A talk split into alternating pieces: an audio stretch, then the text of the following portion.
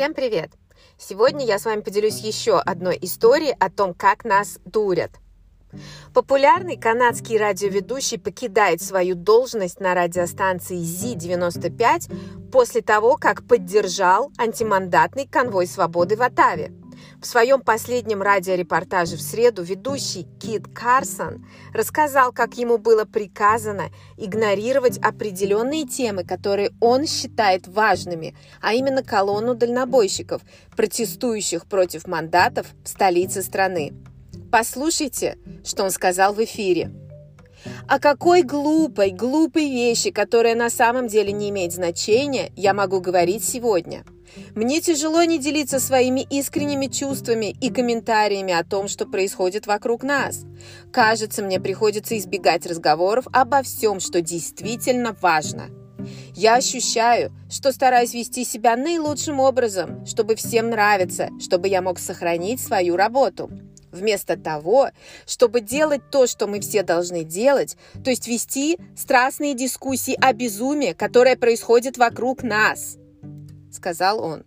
Далее Карсон сказал, «Это радиошоу отстой без другой точки зрения. Весь медийный ландшафт отстой без другой точки зрения». Он также описал подавление колонны СМИ и указал, что людей, которые считают колонну расистской, обманывают. Как мы должны знать, что происходит в мире на самом деле, если СМИ об этом не говорят? Если вы думаете, что конвой свободы в Атаве – это российское движение, вас обманули. Вас обманули. Что нам нужно понять, так это то, что нужны настоящие глаза, чтобы распознать настоящую ложь. Дело не в расе, не в здоровье, не в нацистском флаге и не в масках. Речь идет о попытке уберечь наших детей от цифрового удостоверения личности, которое будет контролировать каждый аспект их жизни. Его можно отключить в любой момент. Если бы вы только знали, вы бы так разозлились, но меня будут высмеивать за то, что я провожу собственное исследование. И последнее, что я хочу сказать, это почему? Почему новости не говорят нам правду? Мы видим, как дальнобойщики строят надувные замки для детей, кормят бездомных, танцуют, будучи чертовски канадцами. Но в новостях это называют насилием. «Я этого не понимаю», — добавил он.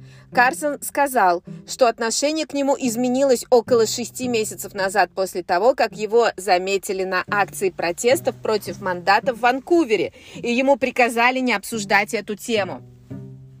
В беседе с ванкуверскими СМИ старший вице-президент радио Зи-95 назвал эфирный контент Карсона опасным и заявил, что после трансляции в среду обе стороны решили взаимно разойтись. Короче, его уволили. Радиостанция так это прокомментировала – у Кида очень твердые взгляды по ряду тем, и мы уважаем его право на эти взгляды. Мы просто чувствуем, что то шоу, которое будет содержать такие взгляды и такие разговоры, на самом деле не то, о чем наше радио. Как артист вы определенно можете свободно высказывать свое мнение, и это важно. Но когда ваши мнения пересекаются с потенциально опасной тематикой, это совсем другая область. Когда эти мнения становятся опасными, мы обязаны быть правдивыми, честными и точными. И я думаю, Думаю, что все мы в СМИ относимся к этому очень серьезно. Так прокомментировала радиостанция. Тем временем Карсон призвал пользователей слушать его подкасты на платформе Spotify. Кстати, друзья, у меня тоже свой подкаст на платформе Spotify, и там безопаснее публиковать такой контекст. Ссылка на мой подкаст в описании под видео.